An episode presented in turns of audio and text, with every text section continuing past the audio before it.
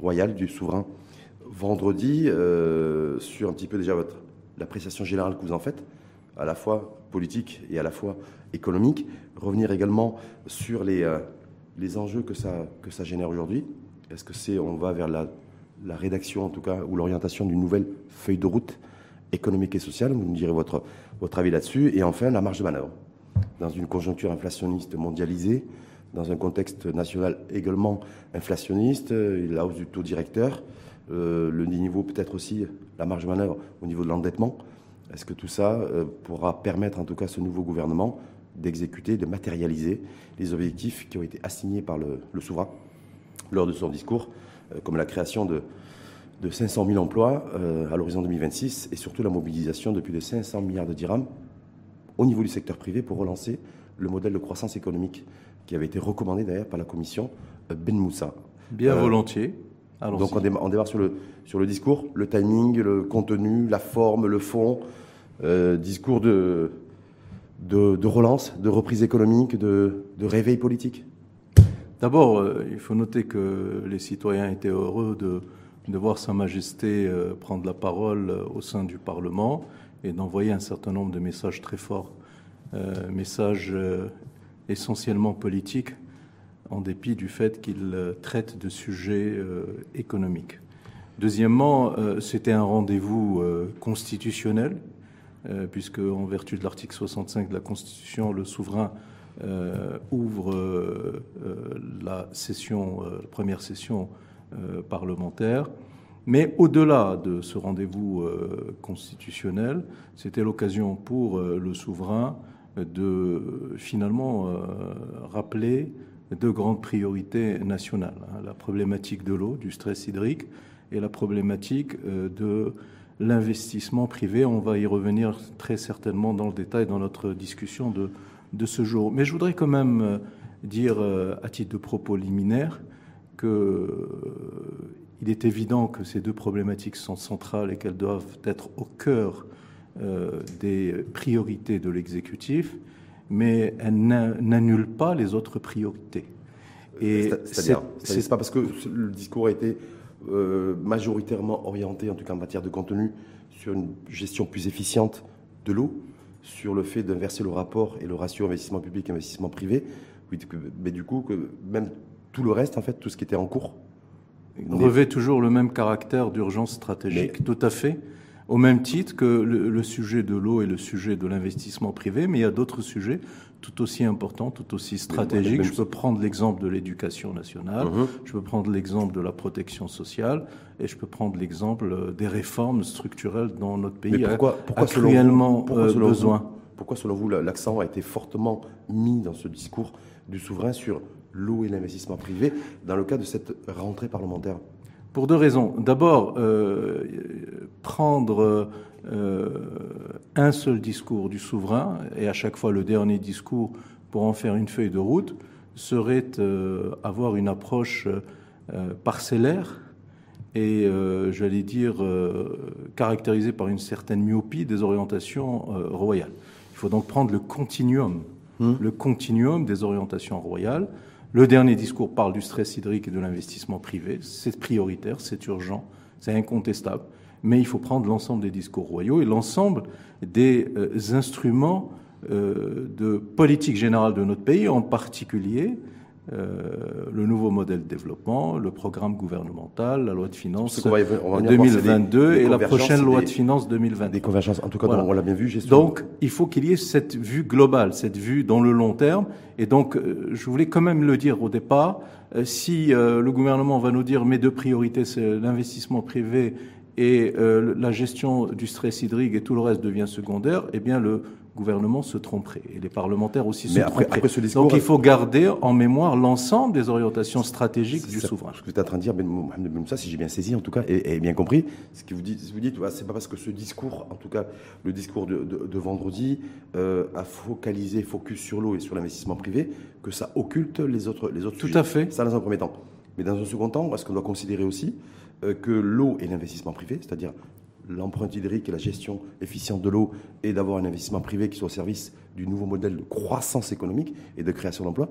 Est-ce que ça, c'est pas ce qu'il y a de prioritaire, en tout cas, sur le, le bureau du chef de gouvernement aujourd'hui, suite à ce discours? Je le répète, c'est aussi prioritaire que l'éducation nationale, que la protection sociale, que euh, la santé des Marocains, que la déconstruction de l'économie de la rente, que la réforme fiscale. Tous ces sujets-là sont prioritaires. Donc c'est au même niveau de priorité. Tout, ces, mais la question n'est pas de, de, de, de, faire une hiérarchie.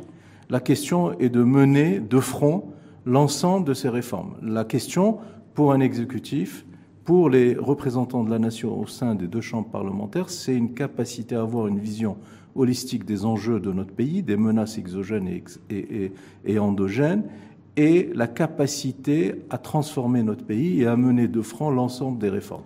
C'est toute la complexité de la chose. Maintenant, si on veut simplifier à outrance et dire voilà, désormais, il n'y a que deux problèmes dans notre pays, c'est le stress hydrique et l'investissement privé, ce serait une démarche qui euh, serait, à mon avis, euh, dans l'incompréhension totale de la profondeur et, et de euh, la continuité de la pensée du roi. Mohamed Ben Moussa, est-ce que vous considérez qu'aujourd'hui les choses ont changé ou pourraient changer en termes de priorité pour l'exécutif suite à ce discours?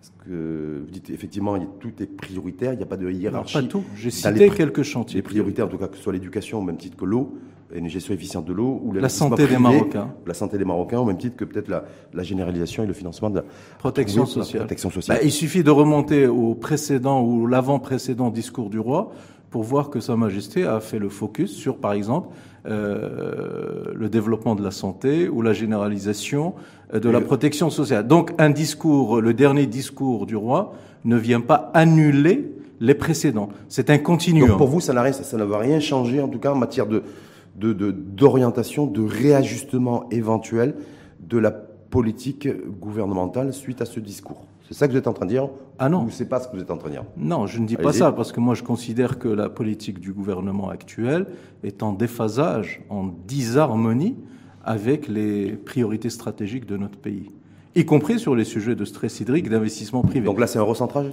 C'est un recentrage, c'est un rappel à l'ordre, c'est un coup de semence rappel alors des coups de semence. Oui. envers, envers le. Euh, fait avec, euh, avec le style de Sa Majesté, avec euh, sa bienséance, avec son empathie, avec sa volonté d'orienter, sa volonté de conseiller, sa volonté de donner des directives aussi claires, de fixer des objectifs. Mais c'est malgré tout un rappel à l'ordre. En tout cas, gestion efficiente de l'eau, il y a un plan d'ailleurs qui était qui a été présenté par le ministre de tutelle, Isar Baraka, c'est la construction de nouveaux barrages. Euh, il y en a un peu plus d'une dizaine, stationnement, station pardon, de dessalement d'eau de mer, avec euh, celle qui était privée à Casablanca en 2010 devrait être effective et active à l'horizon 2025-2026. Ce qui nous a été dit d'ailleurs lors d'une matinale organisée par le groupe Le Matin sur justement les tensions ressources hydriques et pénurie d'eau. Mais vous qui êtes euh, un expert connu et reconnu en politique économique sur la question de l'investissement, qui a une dimension politique, qui a une dimension économique et qui a une dimension sociale. Inverser euh, le ratio de, l'investissement public et investissement privé euh, et avoir quatre ans pour le faire, passer de deux tiers publics à deux tiers privés et un tiers privé à deux tiers publics, parce que c'est ça grosso modo. Est-ce que pour vous, euh, ça va être chose facile et aisée pour cet exécutif qui est en place et qui est aux responsabilités? Non, ce sera compliqué et ça le sera davantage compte tenu des spécificités de cet exécutif, qui euh, se caractérise malgré tout, euh, et je crois que les Marocains s'en sont rendus compte, par de grandes euh, faiblesses. Des faiblesses dans la constitution politique du gouvernement, et également dans la vision stratégique, dans le contenu programmatique de l'action du gouvernement et dans la capacité évidemment du gouvernement à communiquer avec les Marocains et euh, pas une communication euh, euh, formelle, mais une communication qui permet de transmettre des messages forts, de donner un sens aux politiques publiques et surtout d'emborder les Marocains, de transporter les Marocains, de les embarquer, de, de, gagner leur confiance et leur, et leur, et leur adhésion à une politique. Sur ces aspects-là, malheureusement, comme vous le savez, le gouvernement est assez faible Et je crains que... En, termes, de communication, parce que je pense que là, il doit être jugé sur je, n'avez pas écouté ce que je viens de dire. Si, j'ai très bien écouté. Pas que la communication, mais sur le contenu et le fond, sur le contenu programmatique. En même temps, est-ce que vous reconnaissez aussi le fait, euh, c'est Mohamed Ben Moussa, que c'est pas chose aisée que de changer du quasi, enfin, d'avoir 4 ans, parce qu'il y a un horizon de 2026 qui a été défini et euh, annoncé d'ailleurs lors de ce discours euh, du souverain. D'ici 2026, il faut absolument que l'investissement privé supplante l'investissement public. Alors, que notre modèle de croissance et notre modèle d'investissement a toujours reposé sur l'investissement public, c'est-à-dire faire table rase de plusieurs décennies de carburant euh, adressé à, en tout cas à notre, à notre modèle de croissance économique, ne plus avoir du public, mais d'avoir du, du, du, capital national. Alors, plusieurs éléments de euh, rectification, si vous me le permettez. Ce n'est pas plusieurs décennies, c'est deux décennies. Mhm. le, euh, la montée en puissance de l'investissement public, c'est un marqueur fort de la politique euh, de Sa Majesté le roi Mohamed VI.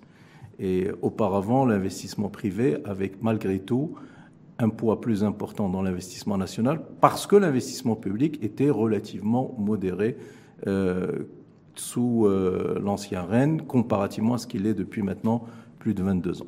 Deuxièmement, le nouveau modèle de développement a fixé ce cap et a proposé un certain nombre de réformes qui sont susceptibles de permettre d'inverser cette hiérarchie ou cette structure d'investissement national, puisqu'aujourd'hui, l'investissement public représente les deux tiers de l'investissement national.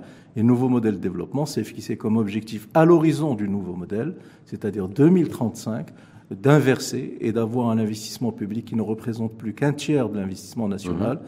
et deux tiers l'investissement privé. Troisièmement, Sa Majesté n'a pas dit qu'il fallait en 2026 atteindre cette structure deux tiers investissement privé, un, un, tiers investissement public. Il a mmh. dit qu'il fallait que l'investissement privé devienne la locomotive de l'investissement mmh. national, ce qui veut dire implicitement qu'il devienne majoritaire, c'est-à-dire qu'on devrait passer implicitement de 35%, de 34% à au moins un peu plus de 50%. Par contre, il a fixé des objectifs chiffrés en dirhams, puisque nous devons mobiliser 550 milliards de dirhams d'investissement privé à l'horizon 2026 et créer un demi-million d'emplois nets grâce à cet investissement euh, privé. Donc l'idée, c'est de créer cette dynamique. Et de mon point de vue, c'est un objectif qui est atteignable, atteignable à la condition que le gouvernement revoie sa feuille de route et qu'il revoie son programme sur l'horizon 2021 ou 22, 26. Or aujourd'hui, les euh, réformes qui sont annoncées dans le programme gouvernemental sont, comme je vous le disais tout à l'heure, en totale déconnexion avec les réformes disruptives proposées par le nouveau modèle de développement. Et si nous restons sur la même feuille de route, je crains je crains que cet objectif ne soit pas atteignable par cet exécutif. Donc vous dites concrètement, pour atteindre cet objectif qui a été fixé lors, de ce, lors du discours royal de vendredi dernier, il faudra nécessairement changer de... De politique, de, braquet. Et de braquet, on est bien d'accord Tout à fait. Donc, et donc, je suis formel sur cette une question. en matière d'intervention et de discours du chef de gouvernement qui avait euh, entre celui de l'an dernier, puisque ça fait un an que ce gouvernement est aux responsabilités. Oui. Il y a eu ce, ce fameux discours de politique générale en octobre dernier, donc annonçant ce qui avait suivi d'ailleurs, avait suivi le, projet de loi de finances 2022, 245 milliards de dirhams d'investissement public. Oui. Et donc on avait bien vu que Isaac s'inscrivait dans la continuité euh, lorsqu'il a pris ses responsabilités en tant que chef de gouvernement et dans la rédaction du projet de loi de finances 2022 qui a été présenté. On est bien d'accord? Est-ce que ça veut dire que là aujourd'hui, un an après, et euh, à quelques jours d'ailleurs du dépôt du projet de loi de finances 2023, il y a des choses qui vont être, euh, qui doivent être qui devrait être en tout cas fortement modifié. Totalement modifié. Vous n'interdirez pas un investissement privé majoritaire dans l'investissement national si vous ne faites pas une réforme fiscale. Vous n'atteindrez pas ce niveau-là si vous ne faites pas une réforme du secteur bancaire ou une réforme euh, de Banque Le Maghreb à travers euh, euh, l'élargissement de sa mission aujourd'hui mission simple de maîtrise du taux de l'inflation, de maîtrise du niveau des prix, à ce qu'on appelle un mandat dual, à l'image de toutes les grandes banques centrales euh, dans le monde, euh, Fed, euh, Bank of England, Bank of Japan, BCE et autres. Ça veut dire que la Banque centrale doit avoir une double mission. Aujourd'hui, elle a une mission unique dans ses statuts, qui est la maîtrise de l'inflation, et le Wali de Banque Maghreb reste arc-bouté sur cette position, de mon point de vue, orthodoxe et dépassée, en déphasage par rapport aux besoins de l'économie nationale. Et nous devons changer les statuts de Banque Maghreb. C'est une des recommandations du nouveau modèle de développement que de passer un mandat dual avec une double mission pour la Banque centrale, la stabilité des prix, mais aussi la stabilité de l'activité économique et de l'emploi comme le font les grandes banques centrales de la planète. Et donc, vous n'atteindrez pas cet investissement privé de 550 milliards de dirhams additionnels si vous ne changez pas la mission de Banque Maghreb. Comme vous l'atteindrez pas si vous ne déconstruisez pas l'économie de la rente, si vous ne fracassez pas toutes les barrières à l'entrée dans les secteurs économiques, dans l'industrie financière, dans l'industrie du ciment, dans l'industrie des télécommunications, dans l'industrie de la banque, dans l'industrie des hydrocarbures. Donc vous voyez bien, si vous ne faites pas une réforme de la justice, si vous ne revoyez pas le droit des affaires, si vous ne mettez pas un terme aux zones grises, aux zones d'interprétation qui sont mortifères pour le climat de confiance et pour l'investissement, si vous ne faites pas une réforme de l'administration, le, le, Sa Majesté le rappelait, si vous ne faites pas une, une déconcentration réelle des pouvoirs des administrations centrales vers les administrations déconcentrées. Sur la régionalisation, il y a des choses qui devraient être annoncées. Mais dans les, dans les prochains jours. Mais vous dites, voilà, déjà, il faudrait revoir peut-être le, le, positionnement, le positionnement et surtout les attributs de la Banque centrale, d'avoir une Banque centrale qui ne soit pas orientée, focus sur la politique en matière de maîtrise de l'inflation, mais euh, des attributs beaucoup plus larges. C'est ce que vous venez de dire. Mandat dual, ça s'appelle mandat, dual. Donc d'avoir, une, d'avoir aussi une banque centrale qui, soit, qui mène une politique monétaire qui soit adossée à la politique économique et budgétaire. C'est ça en fait. Qui ne soit pas adossée, le terme est inapproprié, c'est Rachid. Qui soit coordonné, c'est le terme indiqué. Il faut qu'il y ait une coordination entre la politique, monétaire, et, budgétaire. et non, entre, la, entre d'une part la politique monétaire et la politique macro et micro-prudentielle de la Banque centrale, mmh. d'une part, et d'autre part, avec la politique économique du gouvernement, politique budgétaire, politique fiscale, politique de change, politique commerciale. Est-ce que ça veut dire aussi, parce que vous avez cité aussi le fait qu'il faudra nécessairement enclencher, euh, c'est ce qui avait d'ailleurs été recommandé aussi dans la commission spéciale Nouveau Modèle de Développement, dans laquelle vous avez euh, travaillé assidûment sur ce sujet, sur différents sujets. Vous avez parlé, il, faudra aussi, avant tout, initier la réforme fiscale. Il ne pourra pas y avoir la mobilisation de plus de 500 milliards de dirhams d'investissement privé à l'horizon 2026 s'il n'y a pas une réforme fiscale. Incontestablement. Quand vous dites ça, qu'est-ce que vous entendez ou sous-entendez? Ben, souhaiter en tout cas. Alors, le, contenu du terme réforme fiscale est connu de tous les Marocains. Mhm. D'abord, il a été rappelé lors des troisièmes assises de la fiscalité qui ont eu lieu euh, en 2019, je crois, au, mois, au, mois, de mai. Mhm. Et ça a été euh, confirmé, complété, euh, approfondi dans le cadre des recommandations du nouveau modèle de développement. Qu'est-ce qu'on constate? On constate d'abord que l'ancien gouvernement, sous l'égide de C7 El a gâché l'occasion euh, de la loi 4 sur la réforme fiscale, puisque mhm. cette loi a été votée dans les derniers jours du gouvernement Laitmani en l'espace de quelques jours. Le projet de loi cadre sur la réforme de la fiscalité a été présenté par le ministre de l'économie et des finances de l'époque, euh, Mohamed Ben Chaboun, début juillet 2021, et le texte a été adopté en dernière lecture, après avoir fait le tour des deux chambres parlementaires, vers le 15 juillet 2021 c'est le moins que l'on puisse dire, bâcler un texte aussi fondamental. Lorsque vous analysez ce texte, vous trouvez toute une série de lacunes et de failles qui finalement euh, vident toute la réforme fiscale de son contenu, malheureusement, non seulement par rapport aux recommandations des assises de la fiscalité dont je viens de parler, mais aussi et surtout par rapport aux recommandations de réforme fiscale prévues dans le cadre du nouveau modèle de développement.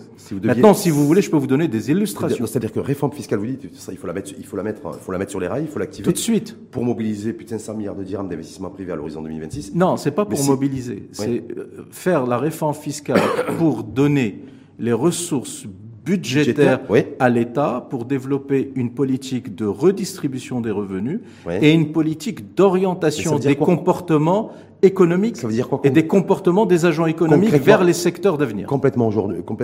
C'est pas ça, parce que je vous souhaiter vous faire réagir. Euh, C'est moi Ben Moussa, aujourd'hui, notre, notre PIB, on a, quand on le regarde de près, le fameux camembert, je ne sais pas si vous aimez le fromage, oui. Mais voilà, on a une taxation. Mais pas que le camembert. Pas que le camembert. On a une taxation du travail qui est plus importante que la taxation sur le capital. Ma question, savoir est-ce que dans, ce, dans le cadre d'une réforme fiscale et de faire, en, faire en sorte, faire en sorte d'avoir euh, plus d'investissement, plus de capital en tout cas national maroco-marocain en matière d'investissement, est-ce que vous considérez que ce ratio aussi, où on a une taxation sur le capital qui est plus importante que la taxation, qui est moins importante pardon, que la, que la taxation sur le travail, il va falloir aussi revoir le curseur.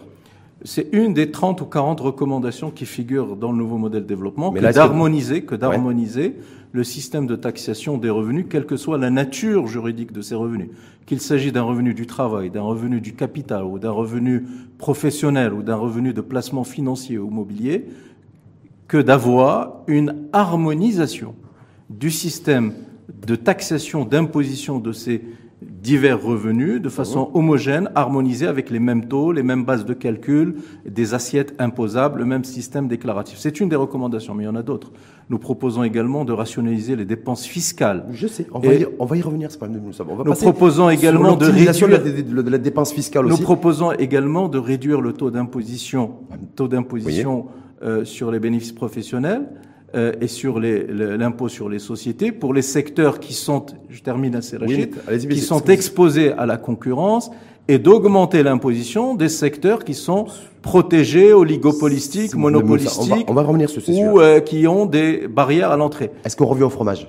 Si vous voulez. Vous n'êtes pas, vous êtes pas, vous êtes pas forcément camembert, mais revenons sur le fromage. Si on veut attirer beaucoup plus d'investissements privés sur sur les prochaines années. Donc, objectif qui a été euh, assigné, en tout cas, lors du discours royal, au, à l'exécutif. Est-ce qu'il faudra nécessairement revoir les taux d'imposition et la pression fiscale qui pèsent aujourd'hui sur le travail et qui pèsent aujourd'hui sur le capital? Mais si on reste sur le capital, si je veux attirer plus d'investissements, il me semble, moi je ne suis pas mathématicien, je ne suis pas économiste comme vous, je dis si je veux attirer plus de capital, il faut que je, sois beaucoup plus attractif d'un point de vue fiscal. On est bien d'accord est-ce qu'on se dirigerait vers une pression de la fiscalité sur le capital qui devrait, ou qui devrait, oui, qui devrait en tout cas être moins importante euh, Les taux d'imposition apparents, non. À la réserve près qu'il faut réduire le taux de l'IS pour les secteurs qui sont exposés à la concurrence, pour l'industrie par exemple, euh, pour les industries, euh, les, les, industries d'exploitation, et augmenter le taux d'IS sur les secteurs protégés, les secteurs oligopolistiques, monopolistiques, les banques, l'assurance, euh, les hydrocarbures, les télécoms. Super taxation sur les super profits. Voilà. Vous êtes en train donc, quand vous êtes, donc quand vous êtes, quand vous, non, c'est une recommandation du nouveau modèle de développement. Donc, ça a été repris aussi. Donc, par je suis heureux que le gouverneur, que je suis heureux que le gouverneur de la Banque centrale ait eu une lecture assidue des rapports de la commission spéciale sur le modèle de développement. Euh, donc, oui, il faudra faire cela, mais ce sera très insuffisant. Il faudra également qu'il y ait une taxation ou une imposition des revenus qui soit plus équitable, qu'on fasse jouer la progressivité, qu'on augmente euh, le taux, euh, qu'on augmente pardon la tranche d'imposition, la première tranche d'imposition. Autrement dit, il faudrait exonérer les, les bas revenus. Il faudrait créer plus de tranches d'hier sur les revenus intermédiaires dans un sens d'assouplissement et, augmenter le, taux marginal. Mais sur l'IS, qu'est-ce qu'il va falloir faire pour attirer plus, euh, faire en sorte que, ben, je sais pas, peut-être même celles et ceux qui nous écoutent, il pourrait y en avoir certains qui disent, ben, j'ai envie d'être beaucoup plus patriote que je le suis aujourd'hui et investir beaucoup plus dans mon pays. Mais tout ça, il faut que j'ai une taxation aussi, une pression fiscale qui soit la plus attractive possible. Non, mais il faut être responsable, c'est Rachid. Quel est le taux de pression fiscale de notre pays? C'est 20,5% du PIB. C'est la moyenne, ça Oui, c'est la moyenne. Hum. C'est l'instrument, c'est l'indicateur de mesure le plus pertinent. C'est 20,5% de notre PIB. Quel est le taux de pression fiscale qui existe en Europe avec un système fiscal quasiment comparable, c'est-à-dire dominé par trois grands impôts l'impôt sur les sociétés, l'impôt sur le revenu et la taxe sur la valeur ajoutée, avec des taux apparents, des taux nominaux relativement comparables.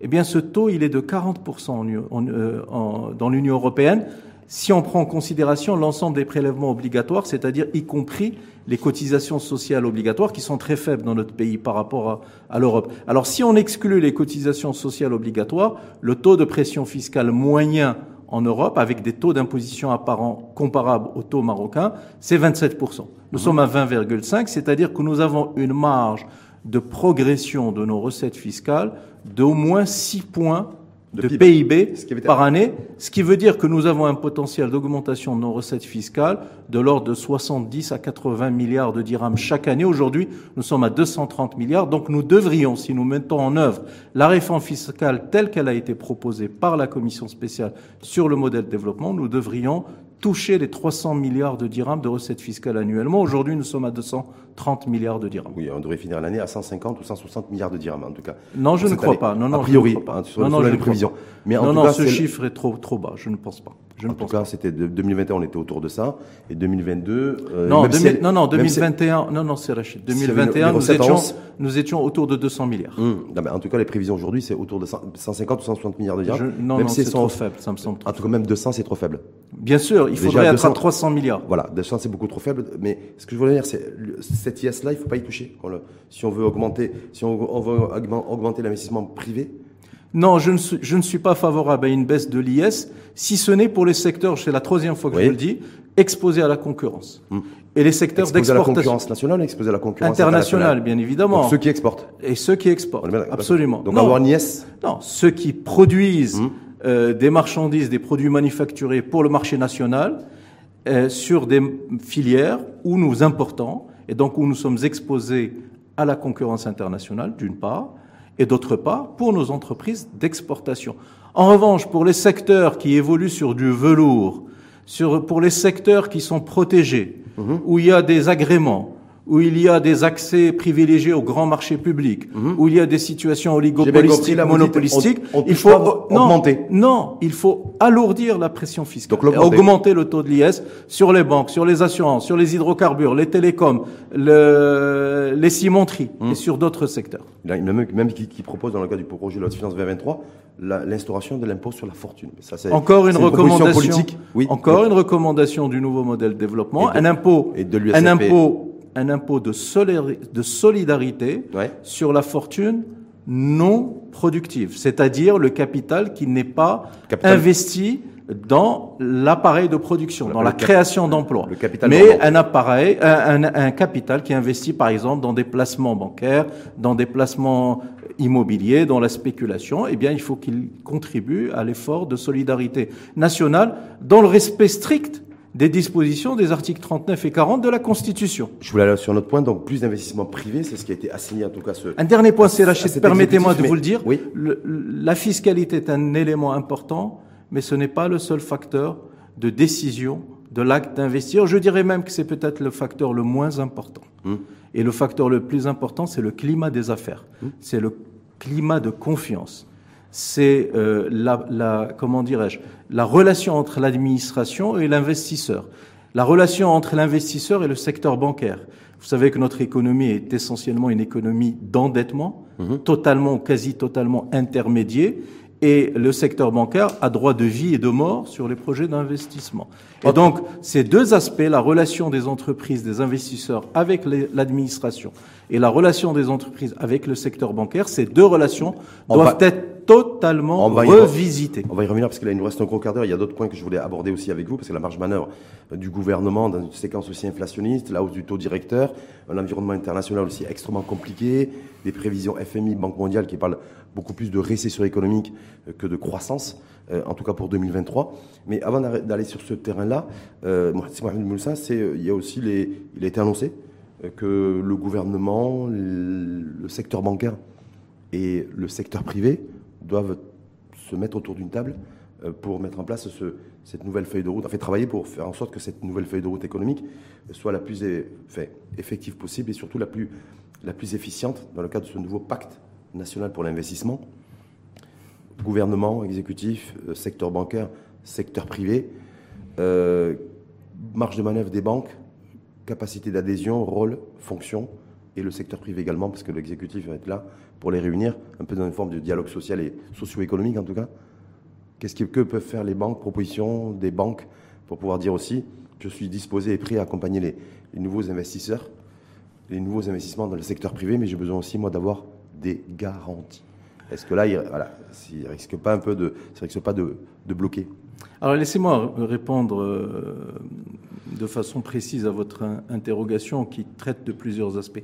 Le pacte national d'investissement euh, est une décision euh, de Sa Majesté Euh, c'est un document contractuel qui va engager à la fois le gouvernement, le secteur privé à travers ses représentants, ses associations professionnelles, essentiellement la CGM, et le secteur bancaire, à travers le GPBA. C'est nécessaire. Il faut formaliser, inscrire dans le marbre ces engagements et ces objectifs d'atteinte de 550 milliards de dirhams d'investissement et de création de 500 000 emplois. Mais je dirais qu'avant de signer le pacte national d'investissement, moi je souhaiterais qu'on signe d'abord le pacte national pour le développement. Nous l'attendons toujours. Hum. Il est prévu dans le cadre du nouveau modèle de développement. Et, Les partis politiques l'ont signé euh, pas à ma connaissance. pas à ma connaissance. Certains, partis politiques l'ont signé. Vous avez copie de ce pacte national pour le développement Moi, je sais qu'il avait été présenté, où les partis, des partis politiques.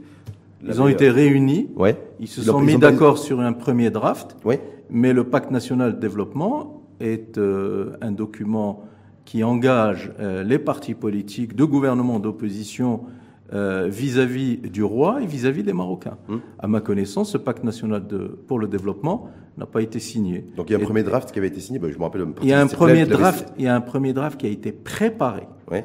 Pas signé. Ah, il n'y a pas eu de signature et de légalisation. Mais non, parce que hum. la force de ce type de document, c'est la solennité. La solennité, oui, complètement. La solennité c'est la publicité. Et donc, c'est la transparence. Donc, euh, ce pacte n'a d'intérêt, de sens, que s'il est euh, connu du grand public. Et, donc, j'appelle à la signature de ce document, de ce pacte national pour le développement, avant la signature du pacte national pour l'investissement. Deuxièmement, il faudrait également que le HCP se mette au travail et applique les orientations euh, royales, puisque c'est le HCP qui est aujourd'hui en charge de la mission de suivi euh, du nouveau modèle de développement, d'impulsion des, chantiers stratégiques et de la conduite du changement. Maintenant, revenons à, la question que vous, que vous posiez. Moi, je pense franchement que euh, les marges de manœuvre du gouvernement euh, aujourd'hui sont étriquées, voire quasi inexistantes. en tout cas, se résument simplement à creuser le déficit, à alourdir l'endettement, à distribuer des subventions, des aides à un certain nombre de secteurs en direct et à faire appel à des techniques farfelues, des techniques budgétaires farfelues qu'ils appellent financement innovant et qui n'ont rien d'innovant. Ce sont simplement une monétisation du patrimoine euh, de l'État et une transformation de patrimoine en, en, dette et en, et, en, et en charge locative. Et donc, si le gouvernement veut réellement avoir des marges de manœuvre, ce sont les réformes de structure dont je vous ai parlé. Non, mais là, je veux dire, nouvelle marge. Est-ce qu'il ne est faudra pas euh, nécessairement réinventer de nouvelles marges de manœuvre dans le sens où il y a des. Mais oui, voilà. c'est ce que je vous dis. Voilà, donc, les réformes de structure, la réforme fiscale, la réforme de l'État et des administrations, la déconcentration. Hum. Ça, c'est les chantiers qui ont démarré. Vous croyez? Ah, Moi, je vous pose la, question. En tout cas, fiscale, vous, dire de ceux qui sont en responsabilité. Vous plaisantez, j'espère. Non, c'est des choses. Regardez la loi de finances. Je ne suis pas en train de plaisanter. Je vous dis simplement qu'il est. Regardez la loi de finances 2022. il n'y a aucune mesure de réforme fiscale. Regardez le programme gouvernemental. Je parle pas de réforme fiscale. 2026, il n'y a aucune réforme fiscale. Revoir les portefeuilles de des établissements, les offices publics. C'est des choses. Il y a une, il y a une organisation qui a été créée dans ce sens. C'est des choses qui sont, à mon sens, qui sont en route. Elles sont peut-être pas très avancées, mais c'est des choses qui sont en route. Mais c'est pas là-dessus que je voulais vous interpeller. C'est me dire quelles sont les, marges de manœuvre selon vous qui sont possibles pour ce gouvernement financière? Le gouvernement a, a, toujours dit et répété que le cadre, la stabilité du cadre macroéconomique était une priorité. Ils ont dit qu'avec la rallonge budgétaire de 12 milliards de dirhams, ils ont dit qu'ils allaient finir l'année avec un ben, déficit budgétaire qui sera moins important que celui de 2021. Est-ce que cette politique-là de fixation, de faire une fixation, une fixette sur le, la stabilité du cadre macroéconomique, de ne pas avoir recours à un endettement extérieur alors que c'était prévu dans le cadre du projet de loi de finances 2022, est-ce que ça fait qu'en 2023, ils auront plus de marge de manœuvre financière et économique? Je vous dis assez Rachid que si le gouvernement reste dans la mise en œuvre de son programme actuel, il n'aura pas de marge de manœuvre. Mmh. Et le gouvernement fera du surplace et nous fera perdre cinq années supplémentaires.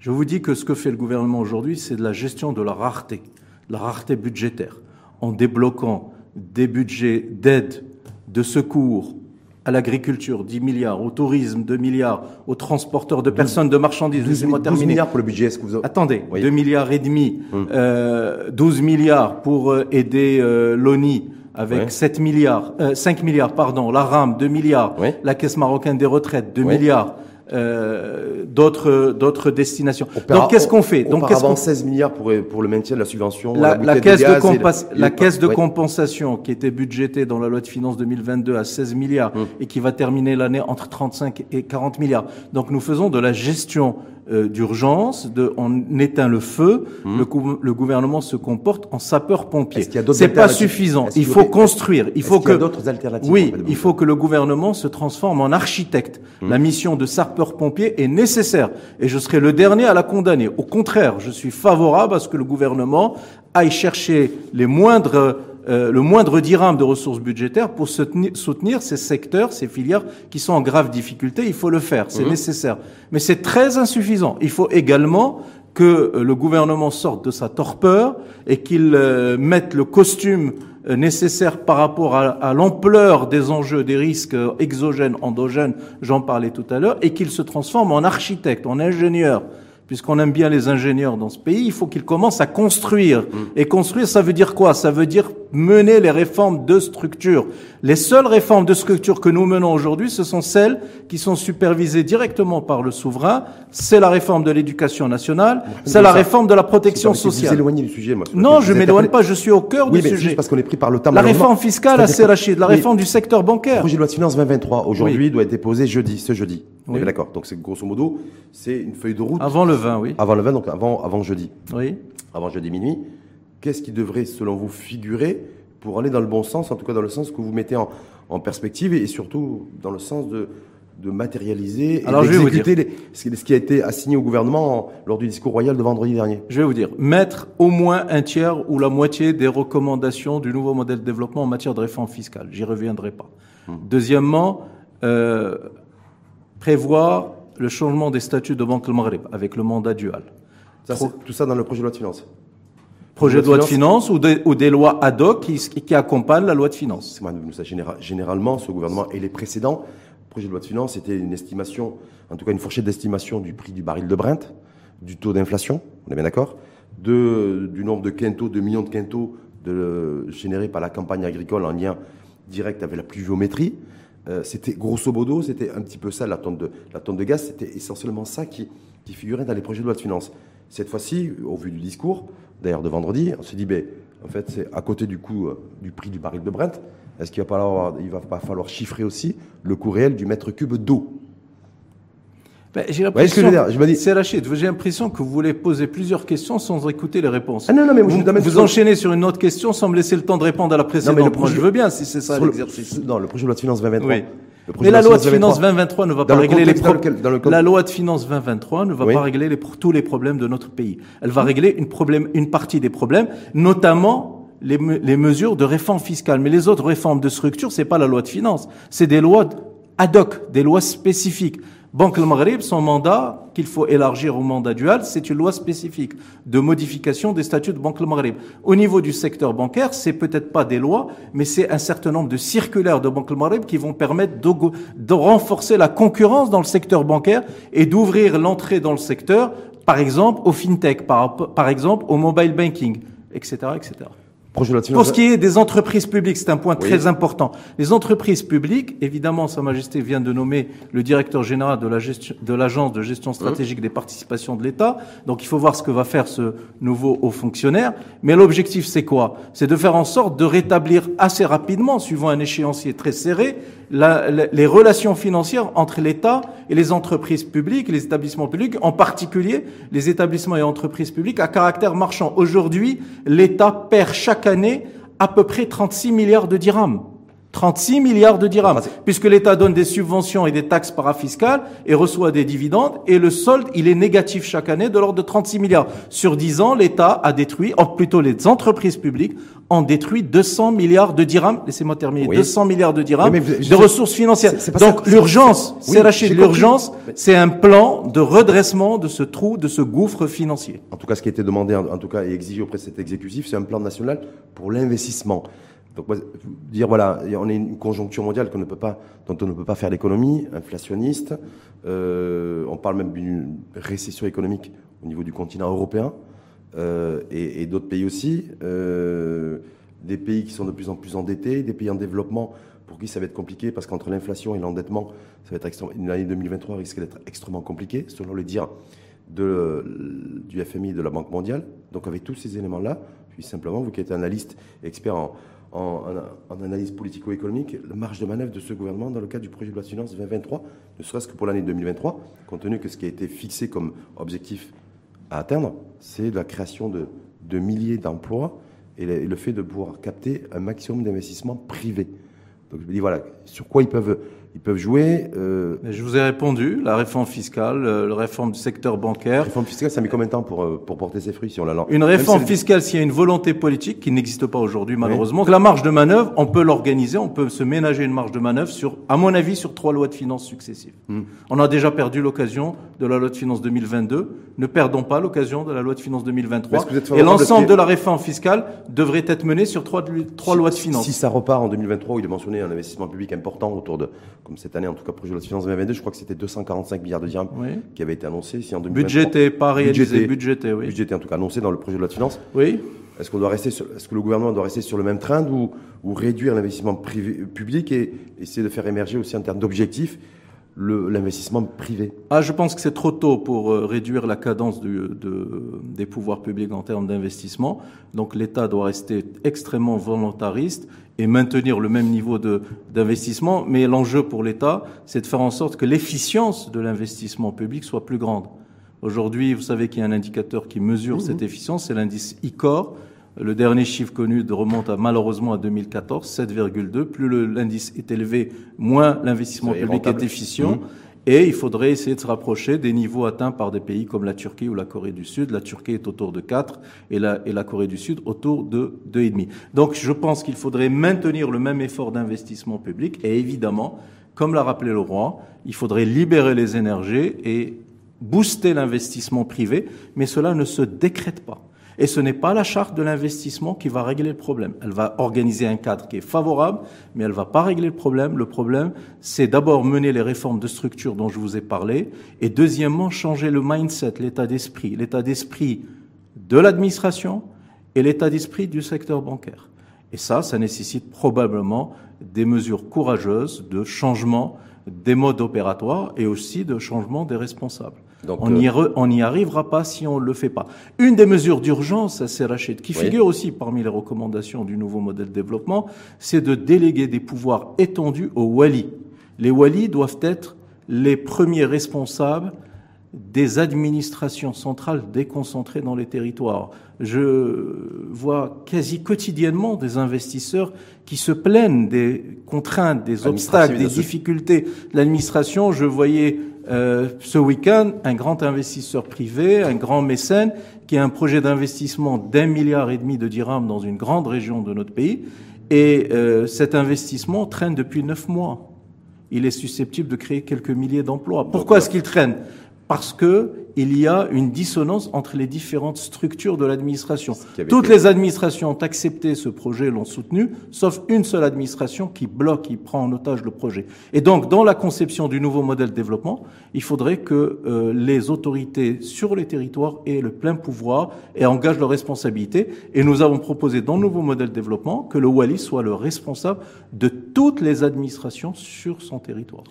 En tout cas, wait and see. Euh, prochaine étape je crois qu'il y a la CGM, la Confédération Générale des Entreprises du Maroc, qui va faire des propositions euh, sur le proposition du patronat dans le cadre du projet de loi de finances 2023. Ça me paraît un peu tard d'ailleurs parce qu'il a pas envie doit être déposé. Vous croyez que ça va changer la face de la vie? Ça, c'est simplement une actualité que je partage avec vous et, avec nos auditrices et auditeurs qui vous regardent et qui vous ont suivi attentivement depuis plus de 40 minutes. Ben, L'expérience m'a montré que malheureusement, les propositions de la CGM étaient souvent des propositions catégorielles. En tout cas, moi, je pense qu'aujourd'hui, catégorielles, moi, je pense qu'aujourd'hui, nous avons besoin de réformes de structure.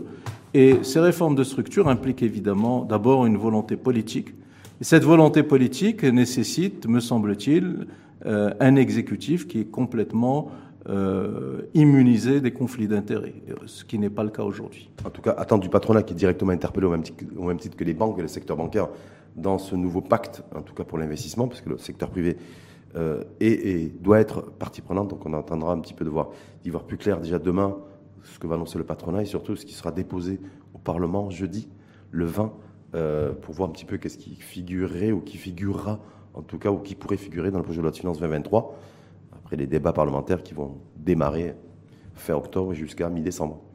Oui, mais c'est Rachid, c'est bien d'attendre ce que va proposer la CGE, même si je ne fais pas beaucoup d'illusions.